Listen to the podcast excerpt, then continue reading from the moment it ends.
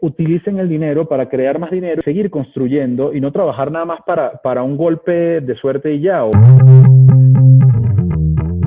¿Estás estudiando y no sabes qué te espera en la vida laboral? ¿Te has preguntado si quieres ir por el mundo corporativo o el camino emprendedor? ¿Ya eres parte de un corporativo y tienes muchas dudas pero no sabes a quién preguntar? ¿Tu jefe te pide cosas pero no te dice cómo? Somos Gloria y León en conjunto, tenemos más de 30 años de experiencia laboral en compañías transnacionales en áreas comerciales. Después de una exitosa carrera profesional entrepreneur, manejando marcas icónicas, hemos decidido cambiarnos de silla y emprender. Hoy tenemos contacto con gente como tú en empresas grandes y pequeñas que nos preguntan muchas cosas y nos hemos dado cuenta que de haber sabido ciertas cosas antes, nuestra carrera se hubiera acelerado aún más intra y entrepreneur. Y eso es justo lo que queremos hacer más sencillo para ti compartir nuestra experiencia y la de nuestros invitados para aplicarlo en tu día a día. Este es nuestro legado, que nuestra experiencia no se quede guardada, la queremos compartir con ustedes para ayudarles a acelerar su potencial. Esto es Remindex. Hola, bienvenidos a una entrega más de Remindex. Es para mí un gusto enorme el poder saludar el día de hoy a dos grandes amigos. Por un lado, en Ciudad de México nos acompaña eh, Gloria, ¿no? que ya saben que es... ¿Cómo están mis queridos Remindex? nuestra compañera fiel de estas batallas. Y por otro lado está desde la República de Santa Fe eh, nuestro eh, Remind Expert en finanzas, Guillermo Garrido, quien ya les, les presentamos en un capítulo anterior. Y bueno, hoy está con nosotros para entregarnos el primero de los temas. Memo, bienvenido. Un gusto, como siempre, Glo, León, para charlar de todo el tema de, de finanzas. Una maravilla. Y hoy nos tienes un súper tema que creo que a todos nos interesa y, de entrada, mis queridos Remindex, pongan súper atención porque estamos con un expertazo en esto, que aparte luego nos va a hablar de su curso justo de esto, pero ¿qué es el IQ financiero? Nos vas a hablar del IQ financiero y de entrada, este, si muchos a lo mejor no tenemos un IQ muy alto, pues todavía un IQ financiero, pues nos pones como la barra bien alta. Este, ¿Qué onda con esto? Está buenísima esa comparación. A ver, un IQ financiero es la parte del conocimiento que se dedica a la resolución de problemas de finanzas, ¿no? Yo siempre lo explico desde el punto de vista de, los extremos. Eh, vamos, a, vamos a poner el ejemplo que tienes un solo problema financiero en tu vida, ¿no? O que vas a tomar una, una decisión financiera en tu vida. Una sola. Vamos a poner el ejemplo de comprar una casa o de pedir un crédito, ¿no? Un préstamo. Y tomas la decisión y la decisión es incorrecta o falla, ¿no? O tienes un error, pues el IQ financiero sería de cero. Si esa decisión es correcta o te genera beneficios, entonces tu IQ financiero sería de 100. Eso es si tienes una sola decisión en toda tu vida. Pero realmente constantemente estamos expuestos a decisiones financieras. ¿Compro o no compro? ¿Rento o compro? Eh, ¿Me empleo o, hago o emprendo? Dentro de mi empresa, eh, inyecto capital o pido prestado. Entonces, siempre existen constantemente decisiones financieras. Y también están las básicas, ¿no? Eh, lo pago con una tarjeta de crédito, lo pongo a meses sin intereses. Lo pago en efectivo o lo pongo en cuotas, qué sé yo. Entonces, todas las decisiones a las que estamos expuestos se meten en un, en una, un ahora sí que en un container, ¿no? O en un, en un, este, en un espacio, digamos, en un cuarto, y de ahí sacamos cuáles fueron las correctas y cuáles fueron las incorrectas y de ahí se mide el IQ financiero. Entonces, mientras mayor conocimiento en temas de finanzas tengamos y nuestras decisiones sean correctas, vaya, eso significa que estamos incrementando, que tenemos un IQ financiero alto. Mientras no tengamos ningún estudio o no tengamos, ahora sí, ninguna certeza en las decisiones que tomamos desde el punto de vista financiero, entonces quiere decir que tenemos un IQ financiero bajo. Hay una persona que yo generalmente cito eh, porque realmente creo que ha hecho un gran trabajo desde hace muchos años que es Robert Kiyosaki, que es el de Padre Rico, Padre Pobre. Él habla muchísimo del IQ financiero, muchísimo. Y habla hasta de eh, decisiones que tomó en su vida, de tomar cursos de 100 dólares, 200 dólares o 300 dólares, que le generaron millones de dólares nada más por tomar ese curso. Entonces, realmente, la decisión eh, de a veces seguir aprendiendo te puede llevar a incrementar tu IQ financiero. Eh, y seguir aprendiendo en programas específicos, ¿no? De finanzas o puede ser también, de, en este caso, por ejemplo, Robert Kiyosaki hablaba del tema de bienes raíces, ¿no? Y que con el tema de bienes raíces inmobiliarios generó eh, muchísimo dinero, ¿no? Y, y, me gusta mucho porque dentro de todos estos gurús, no nada más Robert, sino hay otros gurús muy importantes que hablan que existen como unos pilares para incrementar el IQ financiero. El primero, generalmente hablan de todo el tema de aprender de contabilidad. Y la gente cuando habla de contabilidad dice, no, aprender contabilidad, no, ya. Y justo te iba a decir, o sea, de entrada, de, entrada, yo creo que muchos de los que están oyendo esto, si tienen broncas con su tarjeta de crédito, se tienen que quedar aquí oyéndote, ¿no? De entrada.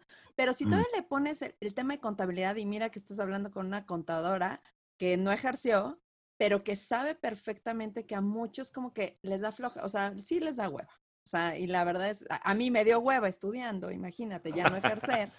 Este, pues imagínate quien no le late, ¿no? Un diseñador gráfico, una psicóloga, mete el tema de contabilidad. ¿Cómo se lo metes de una forma muy liviana, fácil, para que sea práctico, ¿no? Para tener este IQ financiero. Es que cuando hablas de contabilidad, de repente ya empiezas a hablar de activos, pasivos, eh, capital, y de repente dices, ya me perdiste, ¿no? Eh, sin embargo, hay que entender la esencia de lo que es la contabilidad. Y yo lo que diría que para mí el, gran, el gran aprendizaje de todo es justamente que una compañía, vamos a ponerlo en, el ejemplo de una compañía, eh, una compañía no es realmente lo que dice su estado financiero, su estado de resultados, ¿no? Por decirlo de alguna manera. Y después vamos a hablar en detalle de todo el tema de los estados financieros. Pero no es lo que muestra si una compañía tiene ingresos y tiene gastos y se te queda dinero después de los ingresos y los gastos. Realmente una compañía y una persona es, se ve más en el balance, se ve más en los activos y en las pertenencias que esa persona tiene. Entonces, de hecho, ya cambiándole el nombre a los activos por pertenencias, se vuelve mucho más ligero.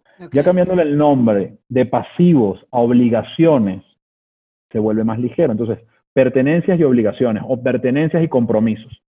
Y el capital es realmente, pues, se obtiene de dos formas, ¿no? Eh, o, o tomándolo de un banco, una entidad financiera que te preste el dinero, o eh, que tú de tu bolsillo inyectes capital a la compañía, ¿no? Entonces, eh, vaya, después hablamos de todo el tema del balance, pero lo que les quiero decir es, los básicos de contabilidad son claves para poder incrementar tu IQ financiero. Y los gurús hablan mucho, tema, mucho de este tema de la contabilidad. Por otro lado, está el tema de los impuestos. ¿No? Que también la gente dice, ay, los impuestos. Entonces, contabilidad de impuestos. Pero dices, bueno, debes saber lo mínimo indispensable para entender qué tipo de entidad vas a crear, eh, cómo te vas a mostrar frente al fisco, cuál es la, la, opción más, eh, así que más smart, de, más, más, más savvy, eh, que, que, tenga mayor esta inteligencia desde el punto de vista de de cómo, de cómo yo que estoy emprendiendo, cómo yo que tengo mi compañía o como persona física puedo mostrarme ante el fisco. Sí, claro. Porque al final hay dos grandes temas, y esto lo hablaba justamente en, en, un, en un eh, episodio con, con, una gran amiga que me invita a charlar en la radio. Hay dos grandes temas que son seguros, que es la muerte y los impuestos, ¿no? Como Exacto, dicen. Totalmente. Eso no te los puedes, no te los puedes zafar, no te puedes zafar de eso. Entonces, ¿cómo? y, si te los, y si te quieres zafar, potencialmente termina un problema.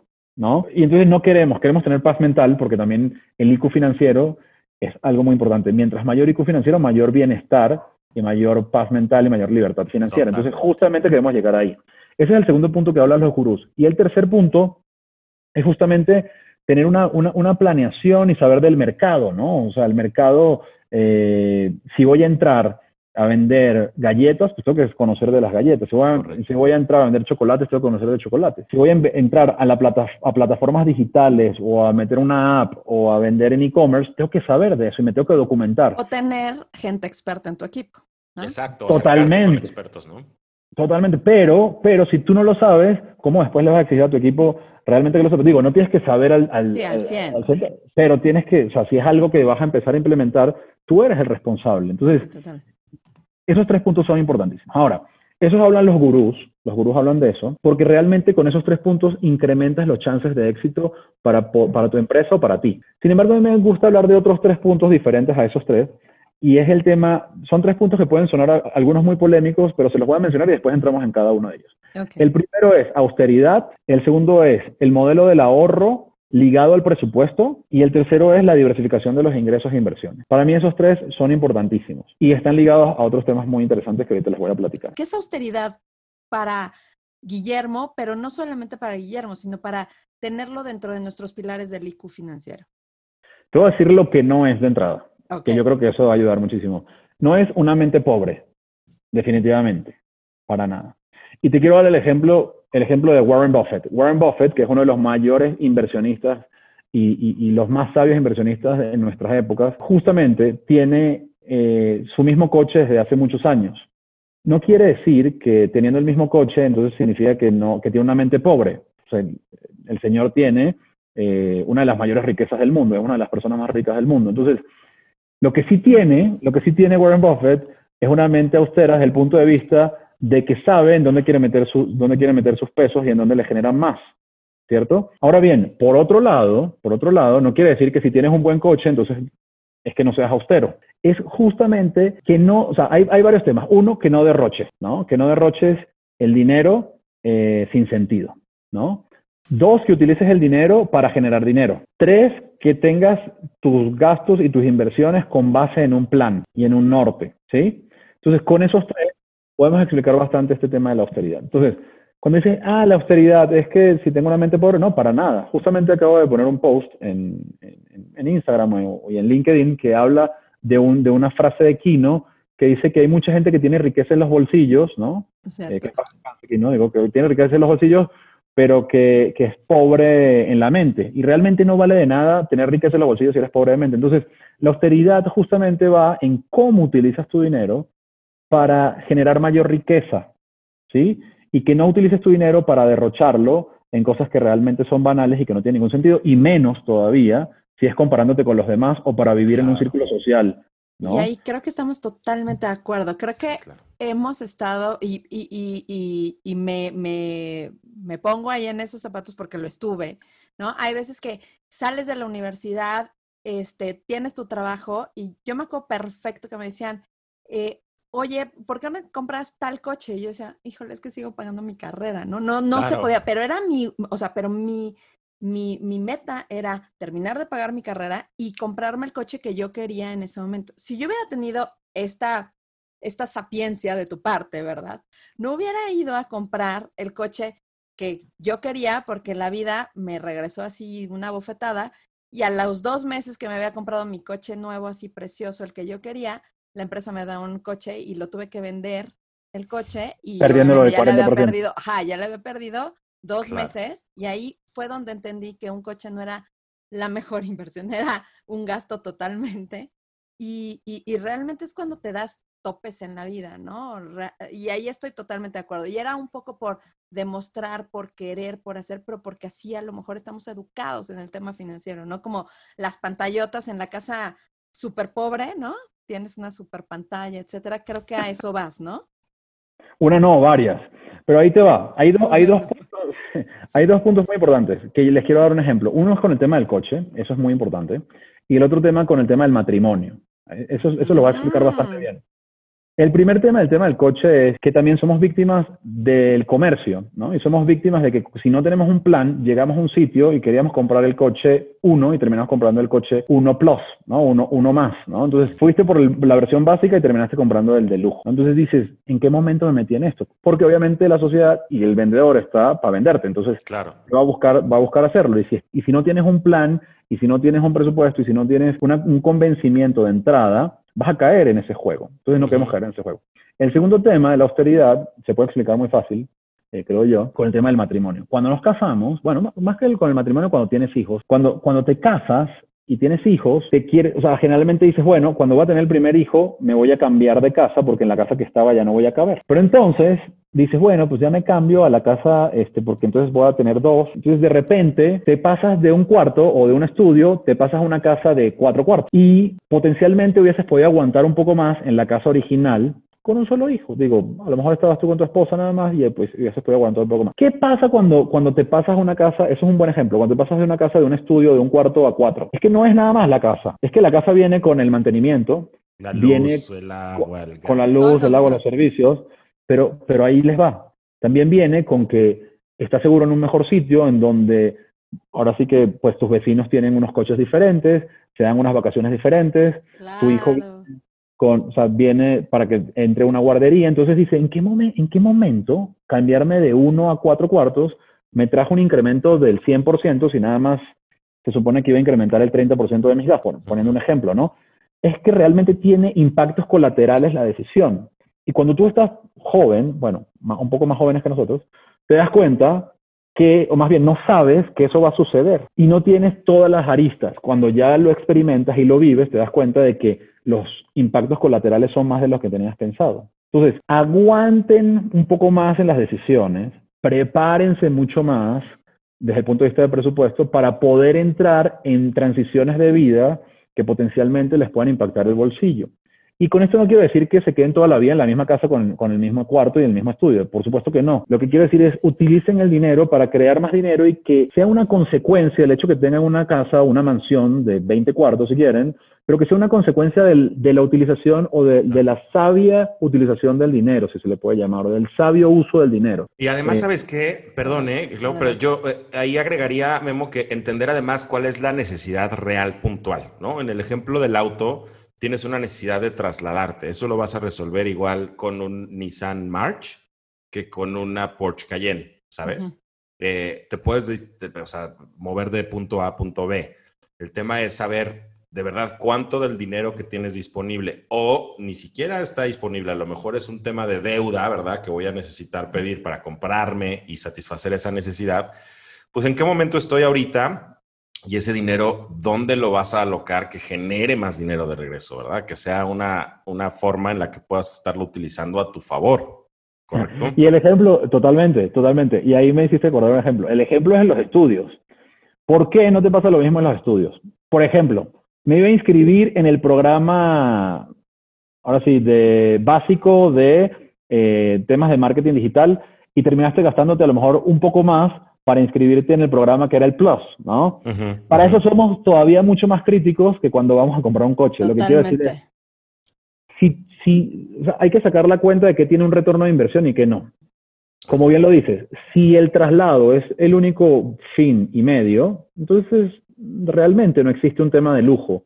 El lujo lo compramos después, con, con las reservas o con, o con el dinero generado, con el extra. Sí, con el residual que te quede de tus ganancias. Y ojalá, y la intención es que sea un gran residual, ¿no? Claro. claro. Eh, entonces, yo creo que va por ahí. Y ese es el tema de austeridad. No sé si se explicó. No, está muy bien. Y lo hilaste muy bien con el segundo punto que tengo aquí, que es el tema del presupuesto, ¿no? O sea, el ahorro y el presupuesto, ¿no? Entonces, Totalmente. tú dijiste, ¿no? Ok, pero si no vamos con una conciencia de un presupuesto, etcétera, para tomar una decisión, nos vamos a ir. ¿Cómo manejas un tema de presupuesto realmente consciente?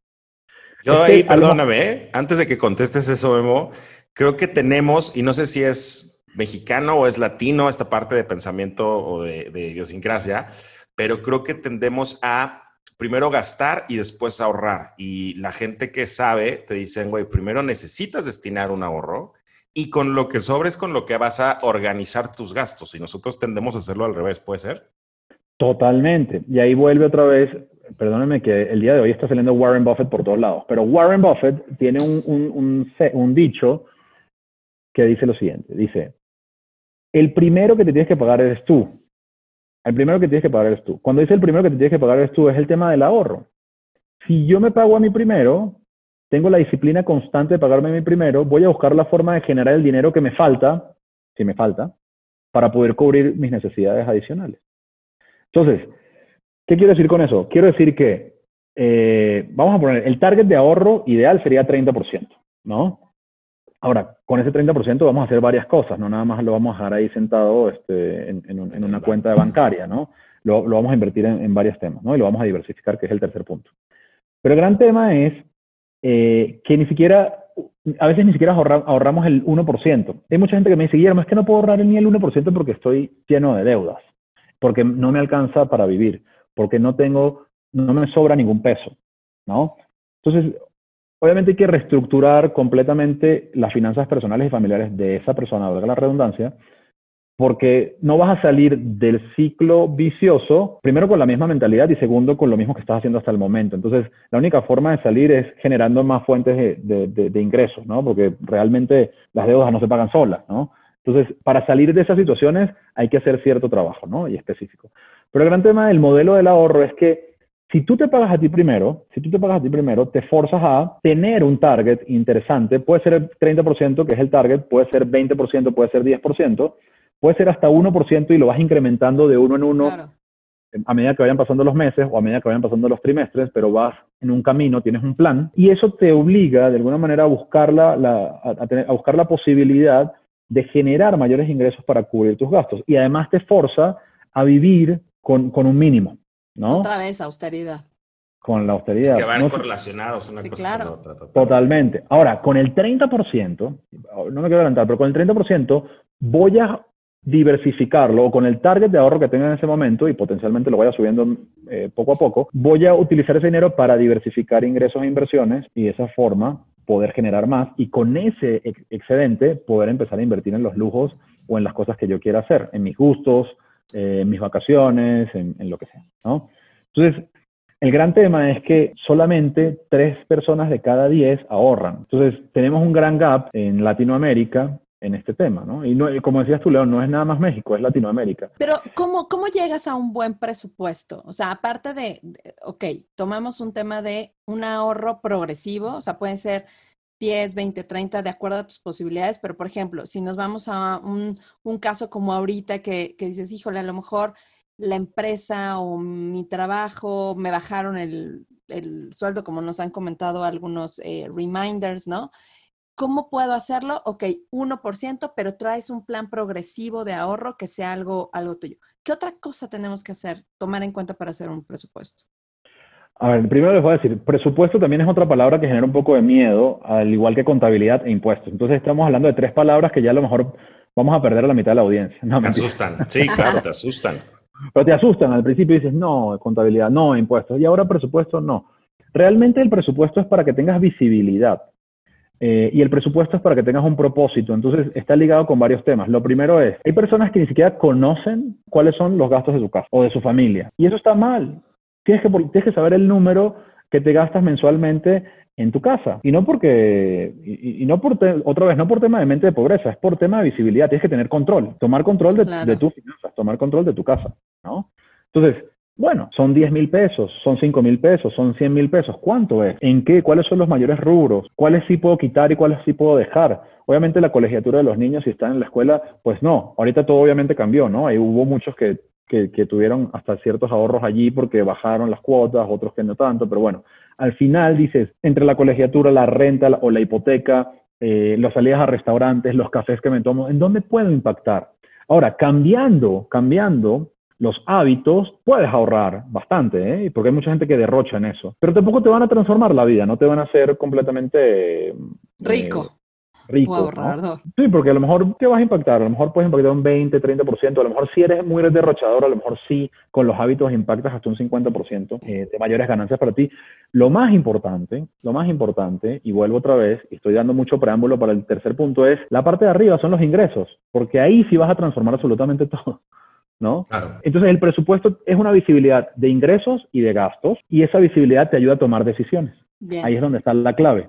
Decisiones para bajar ciertos eh, rubros, decisiones para cortar otros y decisiones también para, ahorrar, exactamente. Entonces el presupuesto, eh, si fuera de tres líneas, ¿no? Vamos a poner el ejemplo, otra vez los extremos. Imagínate que tienes una sola fuente de ingresos, eh, esa única fuente de ingresos le vas a quitar un ahorro, o sea, vas a separar un ahorro, es en la segunda línea, y la tercera línea son los gastos, que es lo que vas a cubrir con lo que te quedó, ¿no? Después de haber ahorrado. Y obviamente hay que trabajar en, ese, en esa bolsa de ahorro en que la vamos a utilizar. Claro. Y ahí entonces, tu tercer punto es diversificar, ¿no?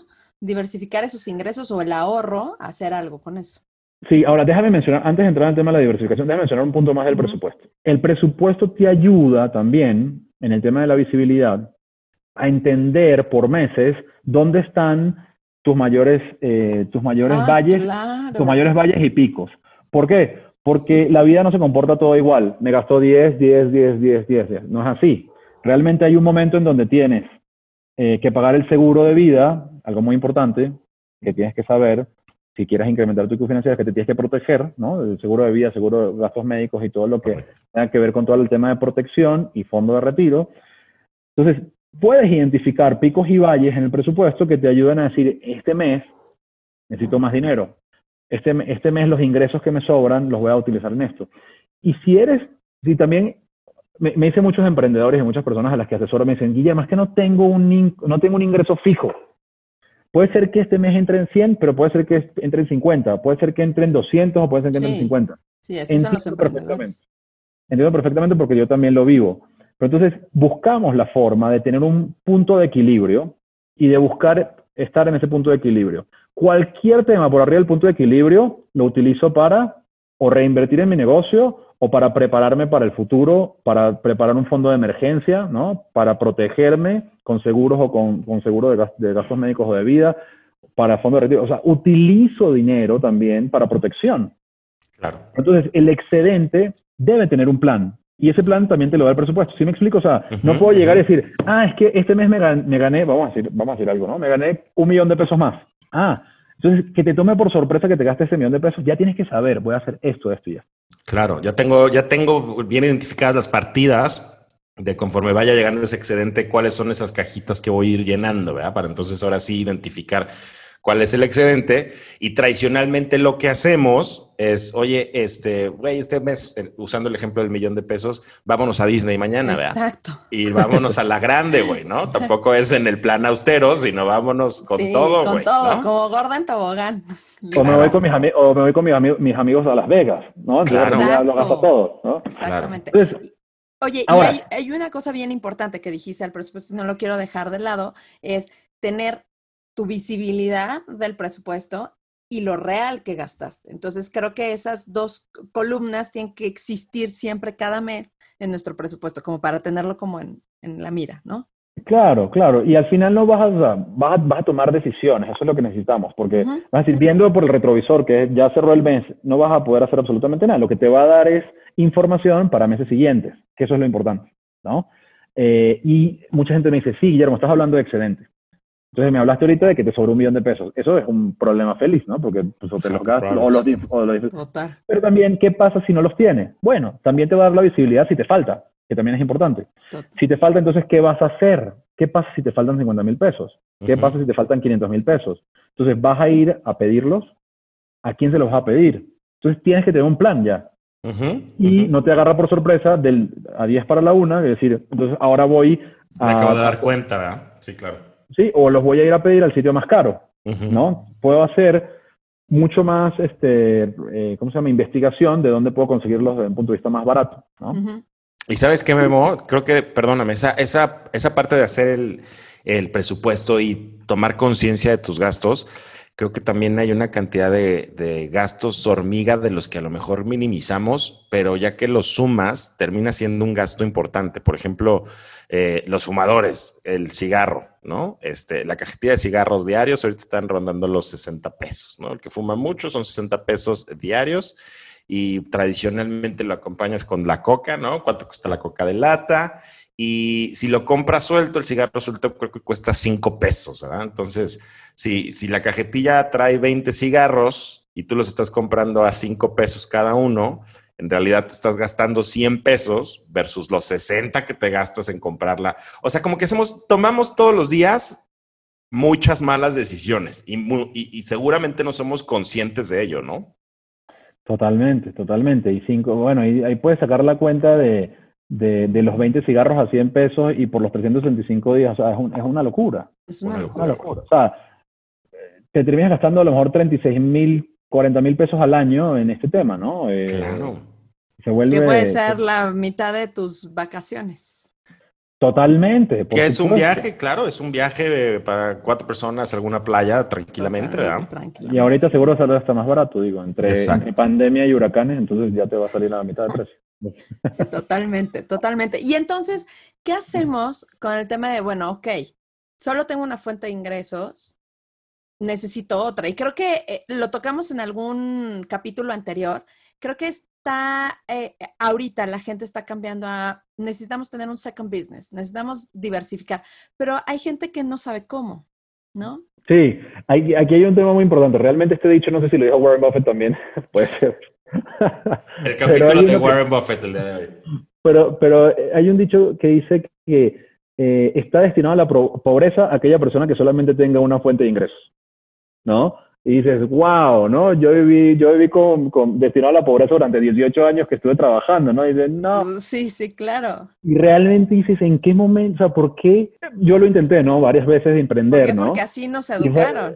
Exactamente, exactamente. Entonces dices, si estás escuchando este capítulo, este episodio, y tienes, estás en tus 20 años y estás trabajando, sigue trabajando, está perfecto, pero haz otra cosa y empieza a buscar otras opciones. Y buscar otras opciones significa, en vez de echarte a lo mejor esos 36 mil pesos que estábamos hablando ahorita porque te los ahorraste por X o por Y o porque los ganaste de más por un incremento salarial o lo que sea, utilízalas para probar. Haz una prueba mínima viable, como le llaman el MVP, de algún proyecto que te guste, algún negocio, inviértelos en la bolsa o paga un curso para, aprender a invertir en la bolsa o, inviértelos en tu fondo de retiro, pero no, a ver, existen muchas opciones para diversificar ingresos, ¿no? Estamos hablando de negocios, estamos hablando de fondos de retiro, estamos hablando de, de de retiros y, seguros entran en, el tema de protección, ¿no? Más que diversificación, es parte de la protección, pero así como la bolsa están las criptomonedas, están los commodities, están, están eh, ¿cómo se llama? Los bienes raíces, están los, el crowdfunding inmobiliario. Vaya, existen innumerables formas de invertir el dinero. Escoge una, la que te guste más, y empieza a estudiar del tema para que utilices ese excedente o ese ahorro que tuviste en ese momento para probar. Vuelvo otra vez, no te quemes el dinero y no lo utilices eh, de forma, ahora sí que, irresponsable. Utilízalo en cosas que te puedan ayudar a crecer más esa riqueza, sea un programa, sea un curso, sea una capacitación, sea un diplomado, sea vaya lo que sea. Y, o invertir. Eh, o invertir. Y busca, que busca la forma de que ese excedente te ayude a tener una fuente de ingresos adicional. No te quedes conforme trabajando 16 horas en el trabajo donde estás ahorita. Trabaja nada más 15 y las otras, las otras utilízalas para, para poder hacer tu negocio. ¿Vale? ¿Y sabes qué pasa ahí, Memo? Perdón, pero un comentario. La verdad es que, es que no tengo tiempo, es que trabajo de lunes a viernes.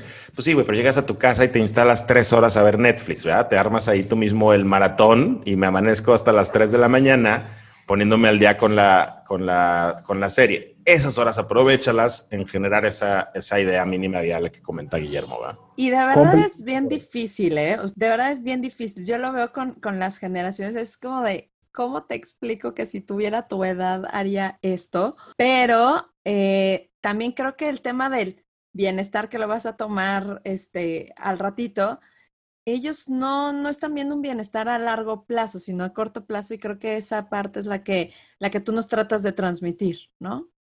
Totalmente. A ver, yo nada más déjame complementar algo de lo que dijiste, León, porque me pareció súper importante. El tema de las tres horas de Netflix es una realidad, pero también está otra forma de también ganar un poco más de tiempo. Levántate una o dos horas antes y, y utiliza ese tiempo en la mañana también para empezar a generar ideas, ¿no?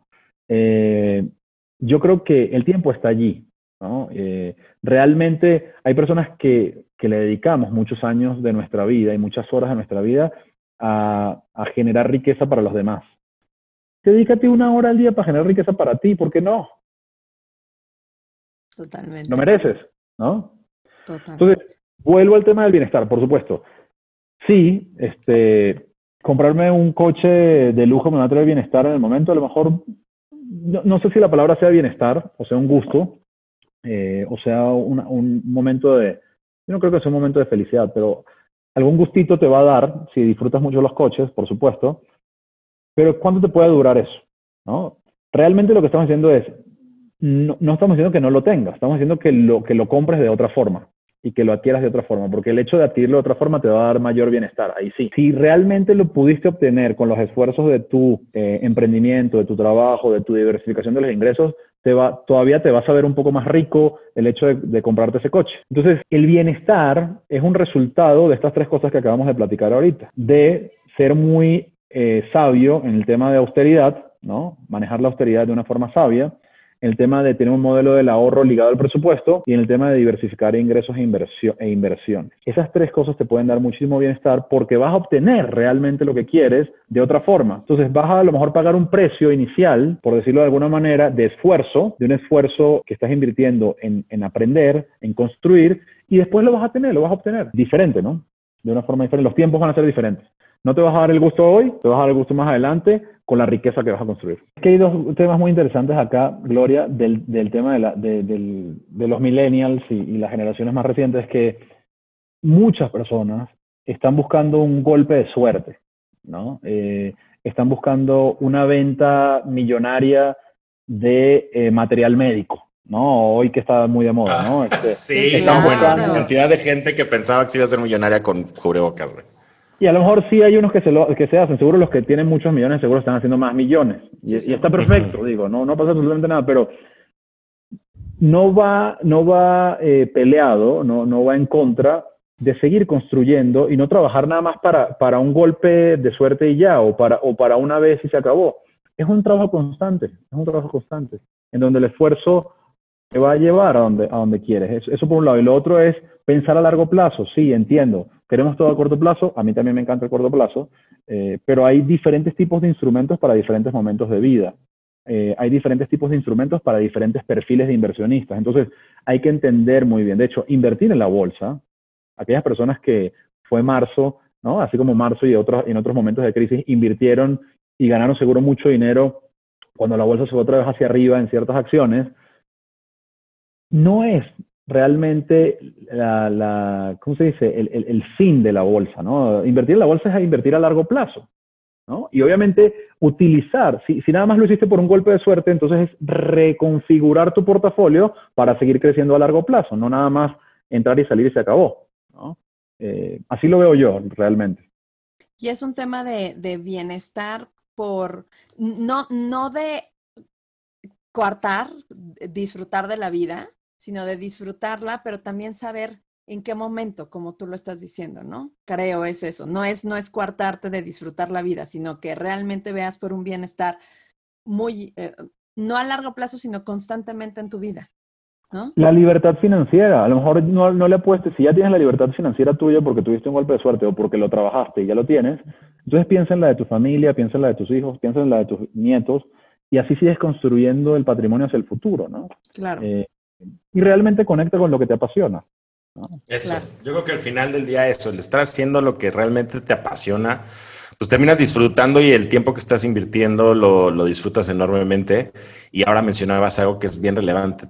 Tradicionalmente, y ese es otro tema, ¿no? El famoso este, carrera de la rata, pero tradicionalmente estamos detrás de cómo construir riqueza para alguien más y no necesariamente te tomas el tiempo para construir tu proyecto. Entonces, nuevamente, un tema que ya hemos hablado varias ocasiones, busca ese proyecto, ¿no? O sea, toma el tiempo para generar esa visión de qué es lo que quieres hacer con, contigo, con tu tiempo en el, en el futuro y, trata de ir poniendo las piezas de manera que te encaminen y te lleven hacia allá, ¿verdad? Totalmente. Y si no lo tienes claro, busca ayuda. Ayudas con mentores, con coaches que te pueden echar la mano a entender eh, hacia dónde te vas a dirigir. Yo, yo realmente mi vida cambió cuando empecé a tener coaches, pero cambió transformacionalmente, ¿no? O sea, se transformó. Eh, y, me hubiese encantado, ¿no? Como todo, cinco años antes o diez años antes, haberlo hecho. Yo creo que a cada quien le llega en el momento que tiene que llegar. Pero también busca las opciones para que eso te ayude a construir tu riqueza. Totalmente. Oye, entonces, para ir como recapitulando, ¿qué podrías recomendarles a nuestros escuchas, nuestros reminders, que tendrían que hacer para tener un mayor IQ financiero? Bueno, varios, varios recapitulo. Creo que lo charlamos durante toda la, plática del día de hoy, pero es un tema, bueno, los temas que mencionan los gurús son aprender de contabilidad básica, saber de temas de impuestos y tener eh, conocimiento del mercado donde vas a entrar o donde estás jugando o lo que quieras hacer. Todo tiene su esfuerzo. Si vas a entrar en, el bien, en bienes raíces, tienes que, saber de bienes raíces y tienes que saber que vas a necesitar tener eh, el tiempo para eh, atender ese tema de bienes raíces. No nada más compras el departamento, lo rentas y se acabó. se, le daña, se le daña la cortina, se le daña el espejo, tienes que tener tiempo para invertirle allí también. Entonces, no es así como que dejo, dejo todo y no hago absolutamente nada, no, no te vas a estar en tu campo sentado todo el tiempo. Entonces, contabilidad, impuestos y el tema de conocer los mercados en donde vayas a entrar. Y después, desde el punto de vista, desde mi punto de vista ahora sí de Finlink, Guillermo Garrido es justamente el tema de austeridad como sabiduría, desde el punto de vista de la sabiduría, el tema del modelo del ahorro ligado al presupuesto, que te dé visibilidad, de que entiendas picos y valles, de que te dé la opción de anticipar, que es muy importante. Y finalmente el tema de diversificación de ingresos e inversiones, conocer tu perfil de inversión, entender qué es lo que te gusta, separar el tiempo para invertir en ti y buscar justamente esa segunda fuente de ingresos que te va a ayudar a salir adelante con un negocio eh, o con generar mayor riqueza invirtiendo de una forma sabia, ¿no? Perfecto. Oye, Guillo, ¿y ¿Dónde te pueden seguir? Porque queremos que, estén pendientes de tus redes y de todos los cursos que realmente das y aparte del coaching financiero que les puedes dar, que como dices, es muy importante y estoy totalmente de acuerdo, te cambia la vida. Me pueden seguir en arroba finlinkmx en Instagram y en Facebook y me pueden seguir en Instagram y en Facebook también en mi cuenta personal, Guillermo Garrido M. Amigo, pues te agradecemos muchísimo tu tiempo, muchísimo tus consejos. Creo que son temas súper relevantes que desafortunadamente no le tomamos el, el tiempo y no lo hacemos al tiempo correcto, ¿verdad? Mientras más joven uno tiene estos aprendizajes es mucho mejor. Hablamos mucho que es el tema, el tipo de cosas que deberían de, darse en, las escuelas, ¿no? Este, más allá de las cosas que, aprendemos. Pero bueno, al final del día está en ti el tomar la decisión de en qué momento empiezas a, interiorizar y empiezas a poner manos a la obra en estos temas, ¿no? Muchísimas gracias, Memo. No, gracias a ustedes como siempre. Gracias, Gloria. Gracias. Gracias, pues, gracias Glo. Mis queridos Remindex, nos vemos hasta el siguiente capítulo. Bye bye. Gracias, bye.